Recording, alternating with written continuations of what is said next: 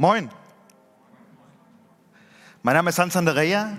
Gebürtig komme ich aus Chile, bin 41 Jahre alt, verheiratet, habe zwei Töchter. Ich habe das Gefühl, dass ich mich vorstellen muss. Ähm, ich bin der Neue im Team. Falls du mich nicht kennst, ähm, ja, ist das kein Wunder.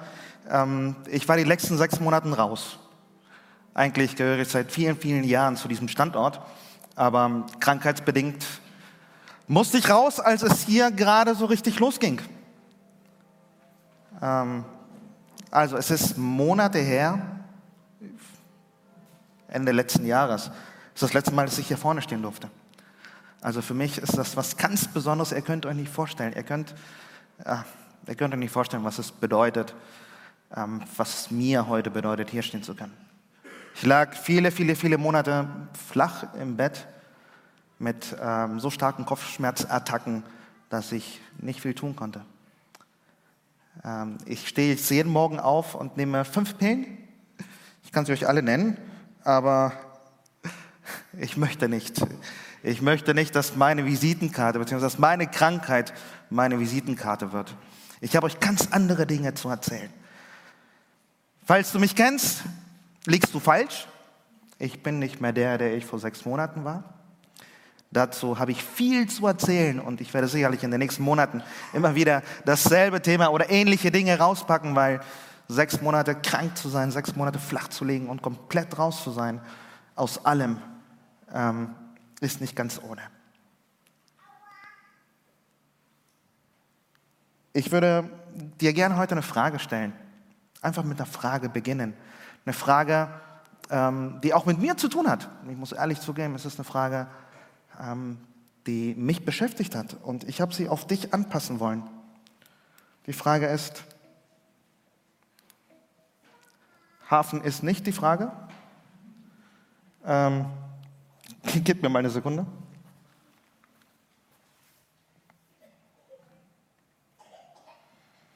Technik, die begeistert.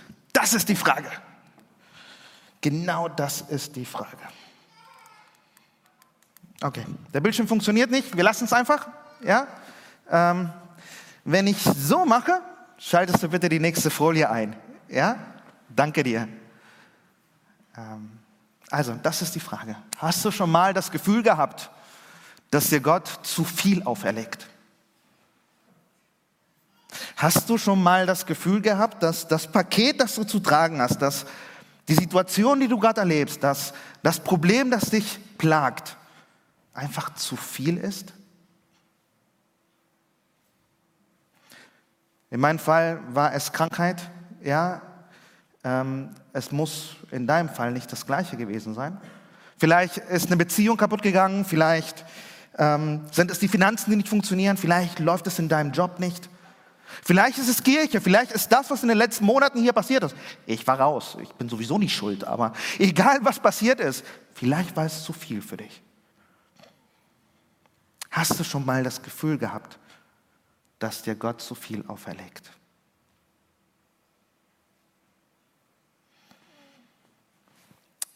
Heute machen wir den nächsten Schritt.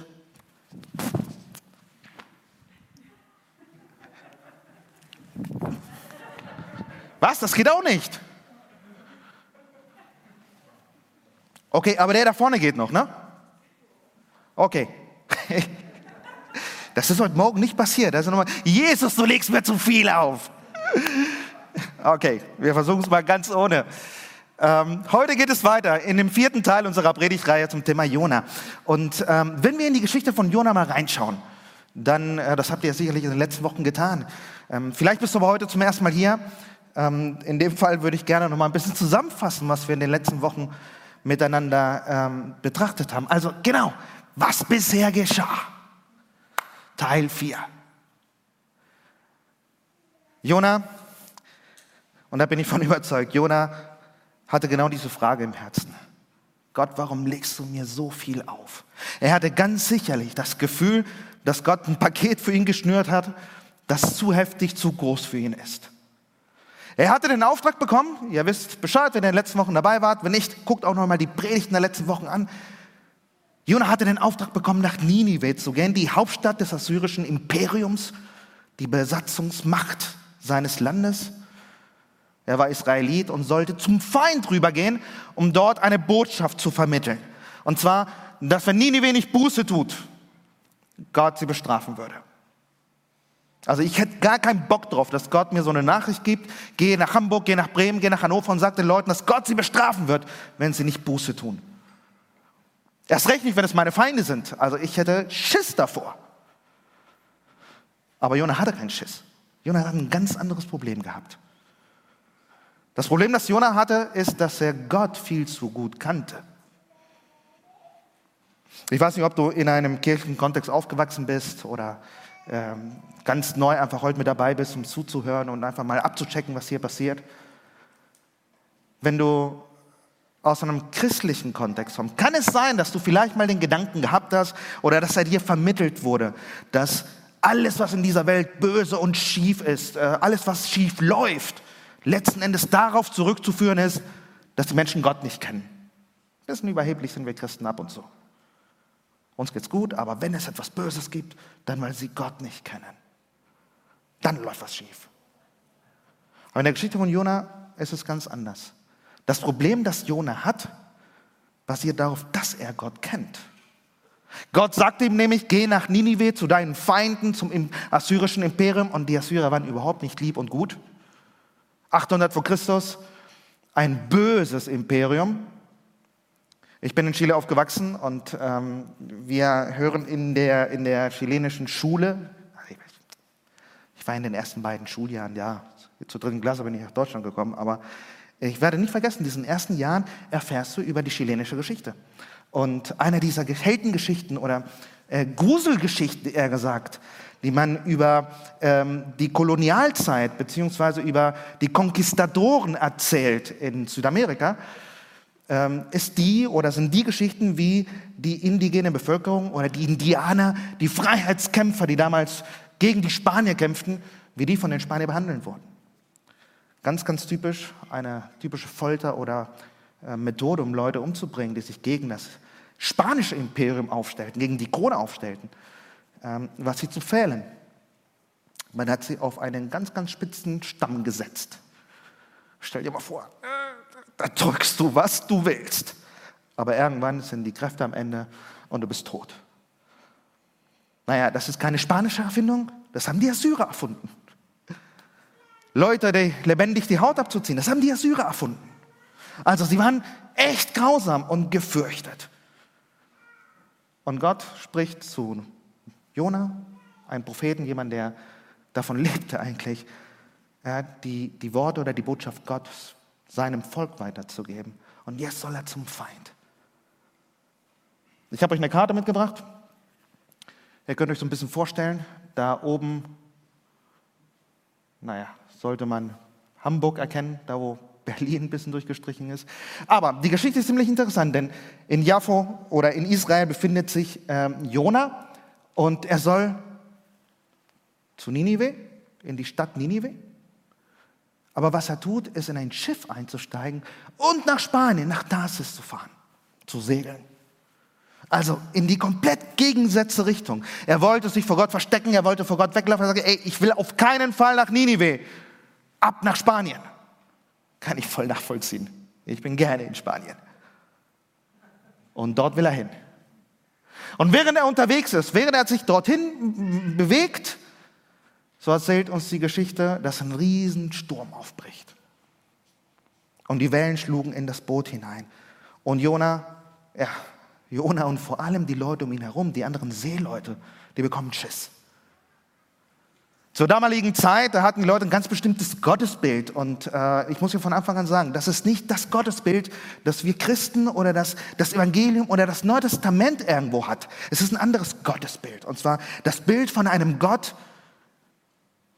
ähm, der für alles, was Schlechtes irgendwo so zuständig ist, dass es eine Form der Bestrafung ist.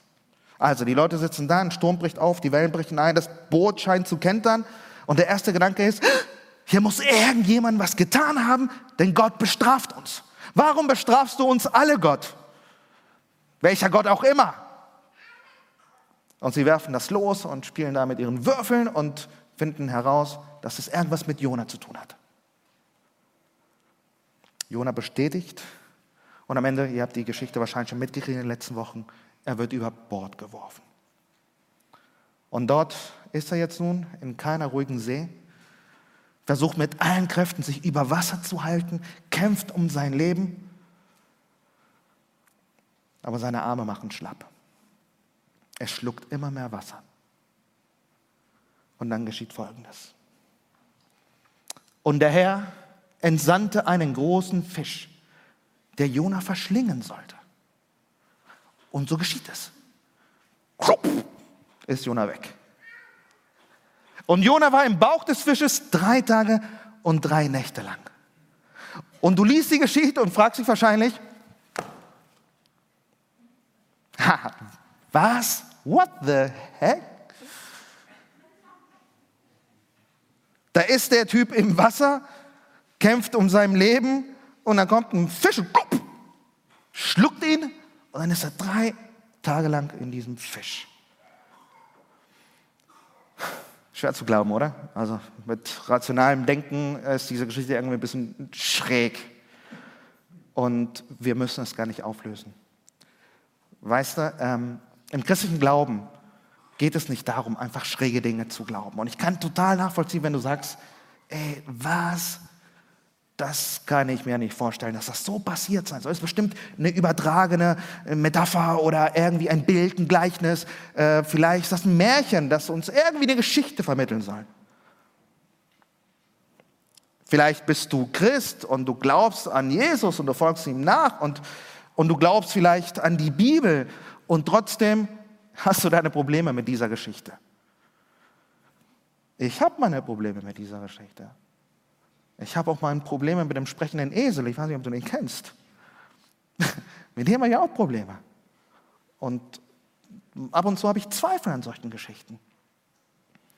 Aber Zweifel gehören auch zum christlichen Glauben dazu. Das will ich dir vermitteln. Wenn du heute vielleicht zum ersten Mal hier bist und diese Geschichte dir zu schräg vorkommt, ähm, weißt du, wir sind nicht irgendwelche Deppen, die schräge Geschichten einfach so glauben und unseren Hirn abschalten. Der Grund, warum ich mit dem Gedanken spiele, dass diese Geschichte wirklich so passiert ist, ist nicht, weil es irgendwie in der Bibel steht, in einem magischen Buch. Ich glaube, dass das passiert ist, weil Jesus davon erzählte und weil Jesus davon ausging, dass das genauso passiert war. Ich glaube, dass Jesus ein Leben gelebt hat, das außerordentlich war.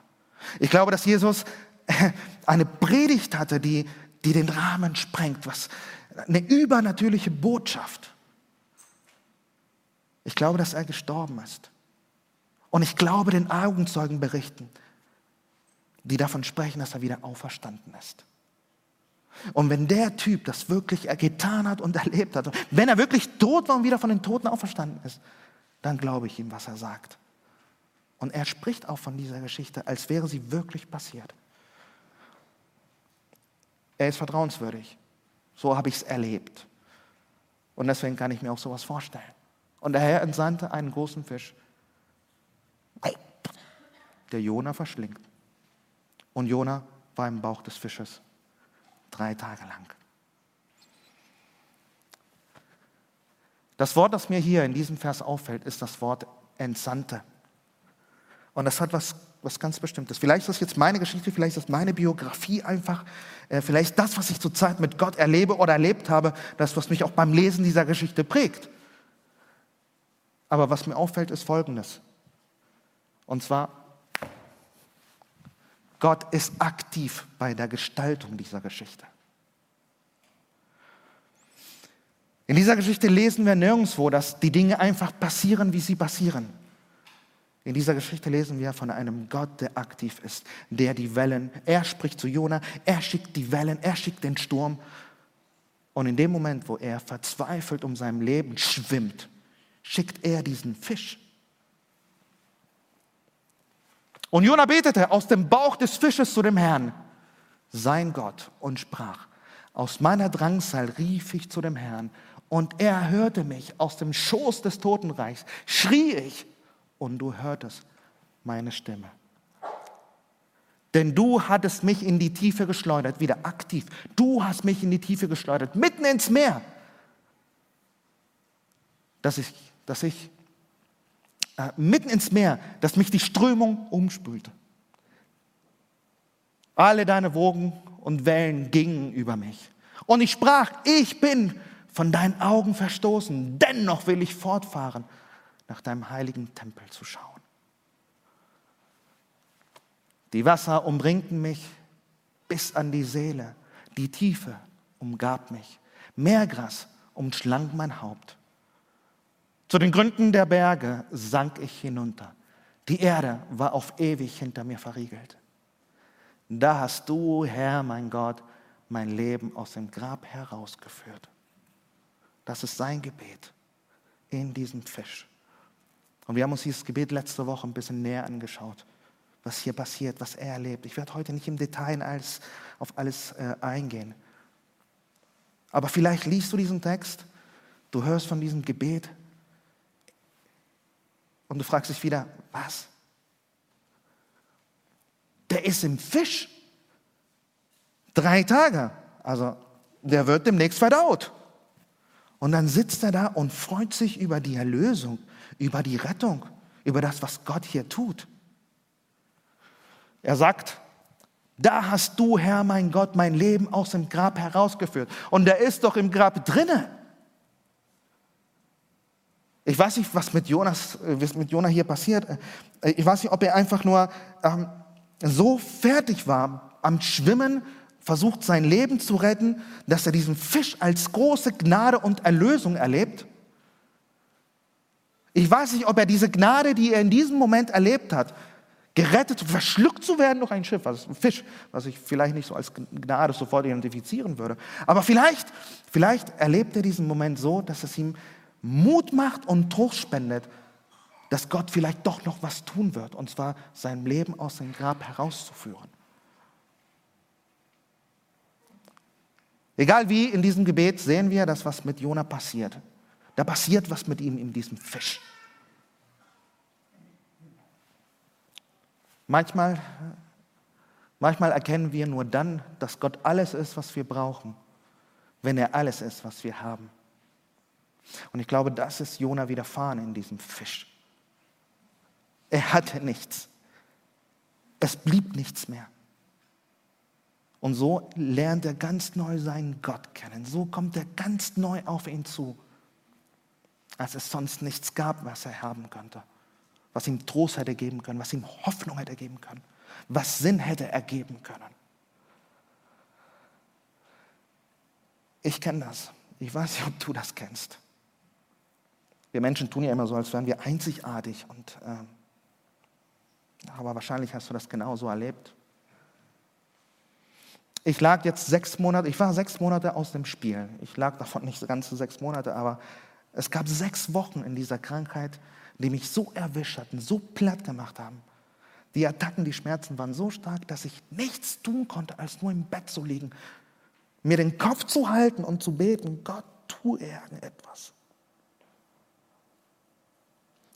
Und Gott tat gar nichts. Ich habe ich hab alles geschluckt, was man nur schlucken konnte. Und die Schmerzen gingen nicht. Ich konnte nicht, ich konnte nicht leben. Ich war ganz zu schweigen davon zu arbeiten. Das zu tun, worauf ich, wofür mein Herz brannte. Diese Kirche legte gerade los. Ich wollte dabei sein. Warum muss ich das verpassen? Und Gott tut nichts. Ich habe aber gemerkt, in dem Moment, als ich nichts tun konnte, in dem Moment, als ich auf nichts zurückgreifen konnte, habe ich gemerkt, dass er das Einzige ist, was ich überhaupt noch habe.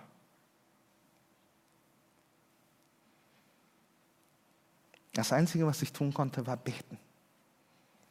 Ich kann das nachvollziehen, wenn Jona sagt, ey, ich habe nichts. Das Einzige, was ich tun kann, ist zu beten und zu dir zu kommen.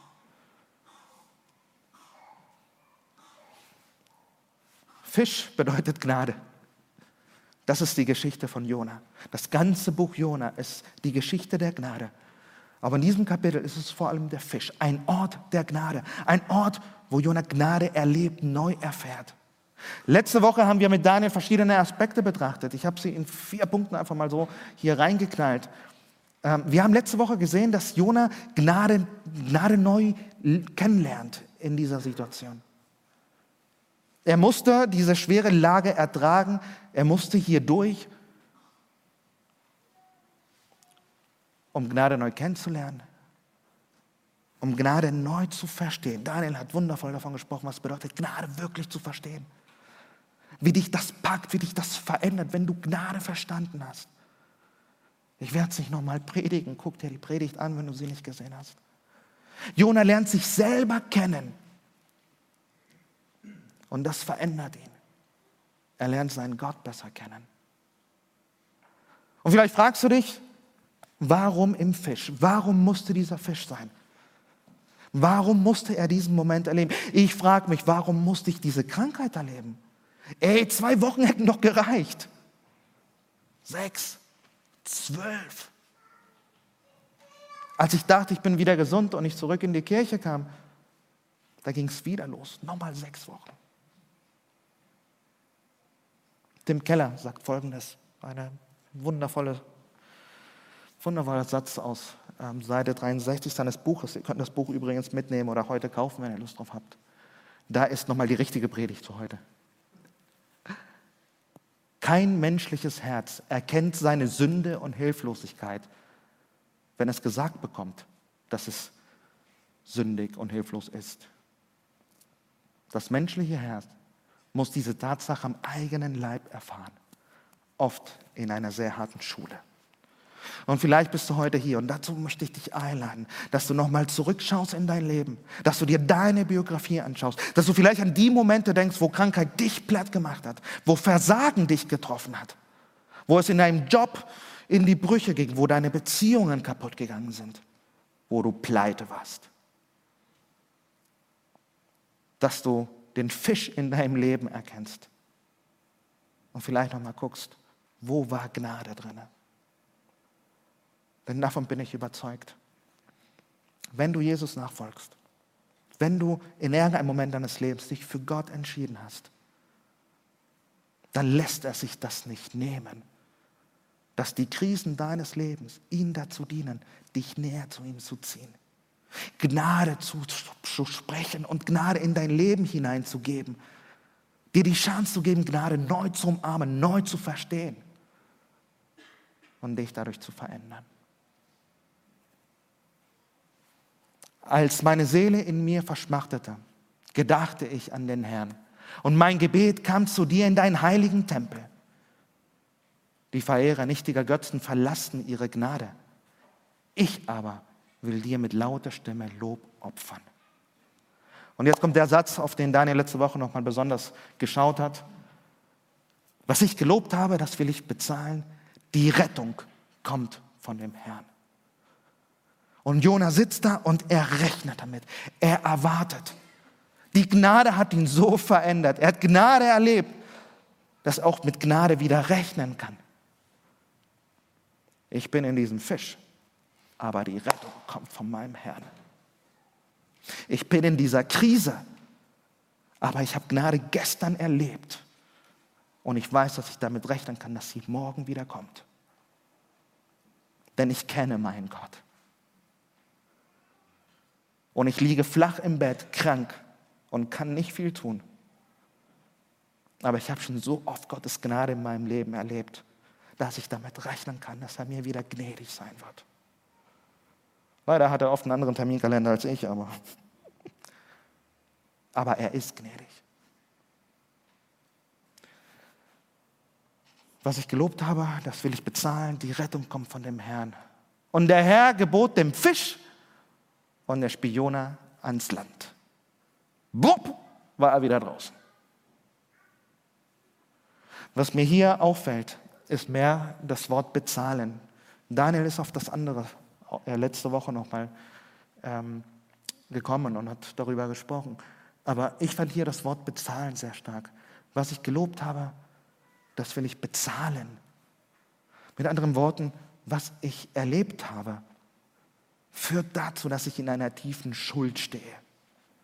Die Gnade, die ich bekommen habe, die Gnade, die ich verstanden habe, da will ich darauf reagieren. Mit anderen Worten, Gnade bedeutet oder Gnade verlangt eine Antwort. Weißt du, ich komme aus einer sehr konservativen Gemeinde, ich bin echt in einer gesetzlichen Kirche groß geworden. Ja, ähm, ey, das war Mitte der 90er Jahre, Anfang der 90er Jahre. Ich stand voll auf ganzen Roses und Metallica und ich ließ mir die Haare wachsen und ich musste mir fast jeden zweiten Sonntag eine Predigt vom Pastor anhören, der gegen die Mode dieser Welt gepredigt hat und dass sich Männer nicht die Haare wachsen lassen sollten. Man, alles wurde irgendwie enger und enger gestrickt in meiner Kirche, in der Gemeinde, aus der ich komme. Alles war irgendwie total eng. Und ich habe gelernt eigentlich, dass wenn du Gnade erleben willst oder wenn du die Gnade Gottes in deinem Leben erleben möchtest, dann musst du vorher etwas tun.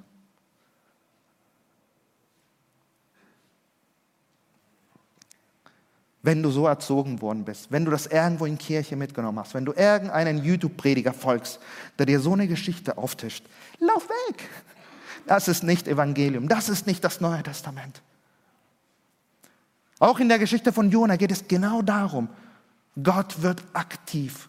Gott schenkt Gnade. Jona muss nicht etwas tun, um Gnade zu bekommen. Jona bekommt Gnade und in dem Moment, wo er sie erlebt und versteht, da will er darauf antworten. Und wir lesen folgendes. Und das Wort des Herrn erging zum zweiten Mal an Jona. Und zwar folgendermaßen. Mache dich auf, geh nach Ninive, so wie am Anfang in die große Stadt und verkündige ihnen die Botschaft, die ich dir sagen werde. Und dann, dann macht sich Jona auf und geht nach Ninive. Und er tut genau das, was er vorher nicht tun wollte und nicht tun konnte. Er antwortet, indem er das tut, was er ursprünglich hätte tun müssen. Er antwortet, indem er seine Richtung wechselt von Tarsis wieder zurück nach Ninive. Dieses Richtungswechseln, dieses, ich mache es jetzt doch was anderes. Jetzt tue ich das, wo Gott zu mich, wozu Gott mich ruft. Das ist das, was wir eigentlich Buße nennen.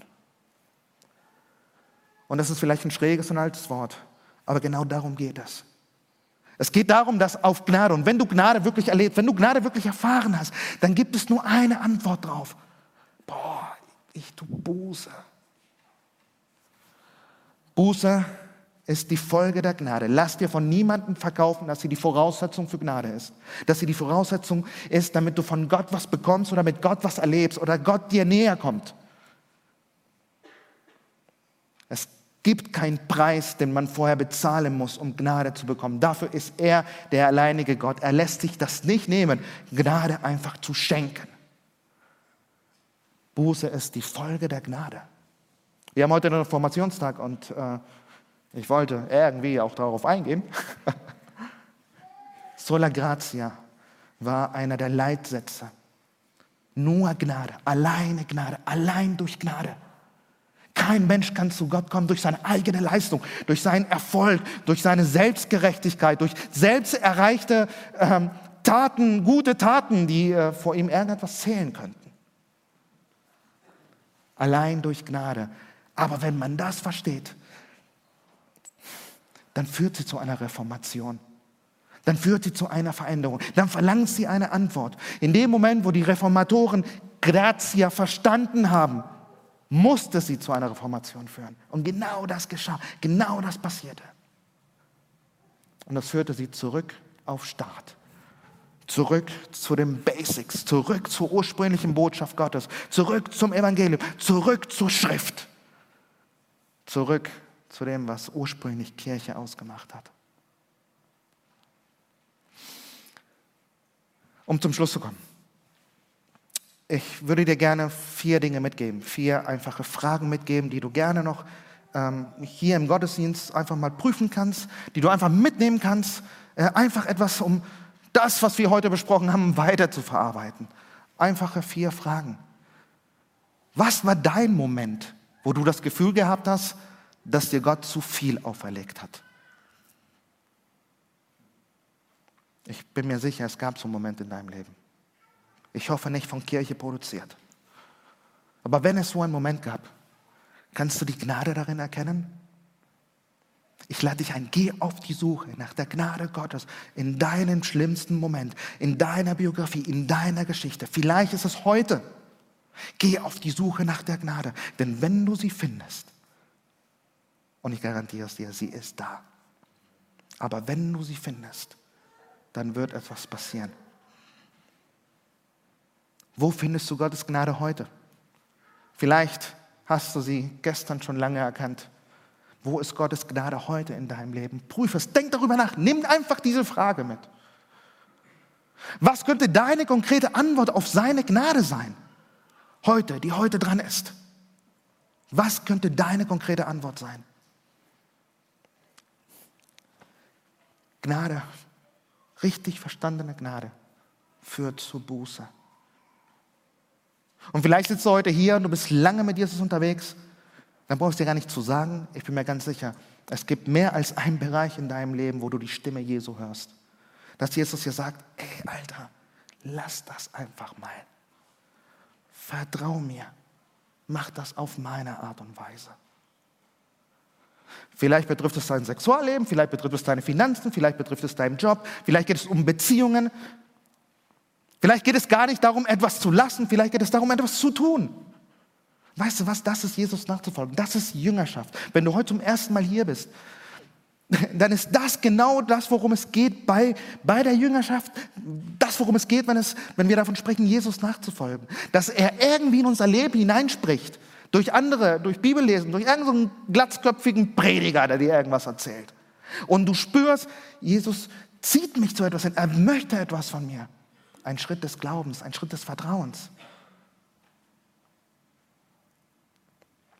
Hab den Mut, diesen Schritt zu wagen. Und die letzte Frage, kannst du nochmal zurückgehen? noch eine zurück. Noch eine zurück. Die letzte Frage ist, wo ist bei dir Buße dran? Wo fordert dich Jesus gerade heraus, etwas zu ändern, etwas zu tun? Das vielleicht ganz anders ist als das, was du in deinem Leben bisher, wie du es in deinem Leben getan hast. Wie deine Gesellschaft es dir sagt, wie deine Eltern es dir beigebracht haben. Wie es für dich logisch klingt. Und Jesus sagt dir, ey, aber mach das auf meinem Weg, auf meine Art und Weise. Dann ist das der Ruf der Buße und sagt, ey, ich mach das nicht mehr so. Ich will es wagen, so zu tun, wie du es sagst, Jesus. Riskiere es. Probiere es aus. Vier Fragen, aber ich möchte nicht abschließen oder nicht das Ganze hier beenden, ja, ohne äh, noch was zu Jesus gesagt zu haben. Denn er ist eigentlich der Mittelpunkt auch in dieser Geschichte. Weißt du, Jesus ist die Folge der Gnade Gottes. Gott hat so viel Gnade, als er dich gesehen hat, hat er gesagt, ich muss meine Gnade verteilen. Ich möchte was Gutes für jeden Einzelnen. Für jeden geschaffenen Menschen möchte ich was Gutes. Um das weiterzugeben, ist Jesus Mensch geworden. Um das weiterzugeben, um dir von Gottes Gnade, um dir zu erzählen, dass Gott dich nicht bestrafen möchte, dass Gott dich nicht verdammen möchte, dass egal wie du bist, egal was du getan hast, er dennoch Liebe für dich empfindet. Dafür ist er Mensch geworden. Jesus ist die Folge der Gnade Gottes. Und Jesus Botschaft und Jesus Leben war immer nur sola gratia. Er hat von Gnade gesprochen und bis heute spricht er von Gnade und er möchte in deinem Leben über Gnade hinein, äh, über Gnade sprechen. Er möchte in deinem Leben durch Gnade zu einer Reformation führen. Ich sage es dir nochmal, Buße ist nicht vor der Gnade, sondern Gnade ist das, was Dankbarkeit, Freude und den Wunsch nach Veränderung auslöst für die Reformation, die du und ich brauchen. Und so geht es zurück zum Start. Zurück zu dem, was ursprünglich war. Zurück zu dem, was Gott von Anfang an mit uns vorhat. Zur Buße. Zur Veränderung. Ich mache jetzt Schluss. Das war Jona Teil 4. Nächstes Mal sehen wir Jona Teil 5. Dann lass mich noch ein Gebet sprechen. Lieber Vater, ich danke dir für deine Gnade. Ich danke dir, dass ähm, sie etwas in mir auslösen will. Ich danke dir, dass sie etwas in meinem Leben auslöst. Ich danke dir dafür, dass es immer deine Gnade war, die bis jetzt die Dinge in meinem Leben verändert hat, die verändert werden mussten. Ich bitte dich heute für jeden Einzelnen, ich bitte dich für jeden, der hier sitzt, dass du durch deine Gnade Buße auslöst, dass du zur Erkenntnis führst, dass du Erkenntnis schenkst und dass wir dadurch Veränderungen erleben. Wir bekennen, dass wir hilflos sind und dass wir uns selbst nicht ändern können und hoffen auf deine Gnade auch dabei, Jesus.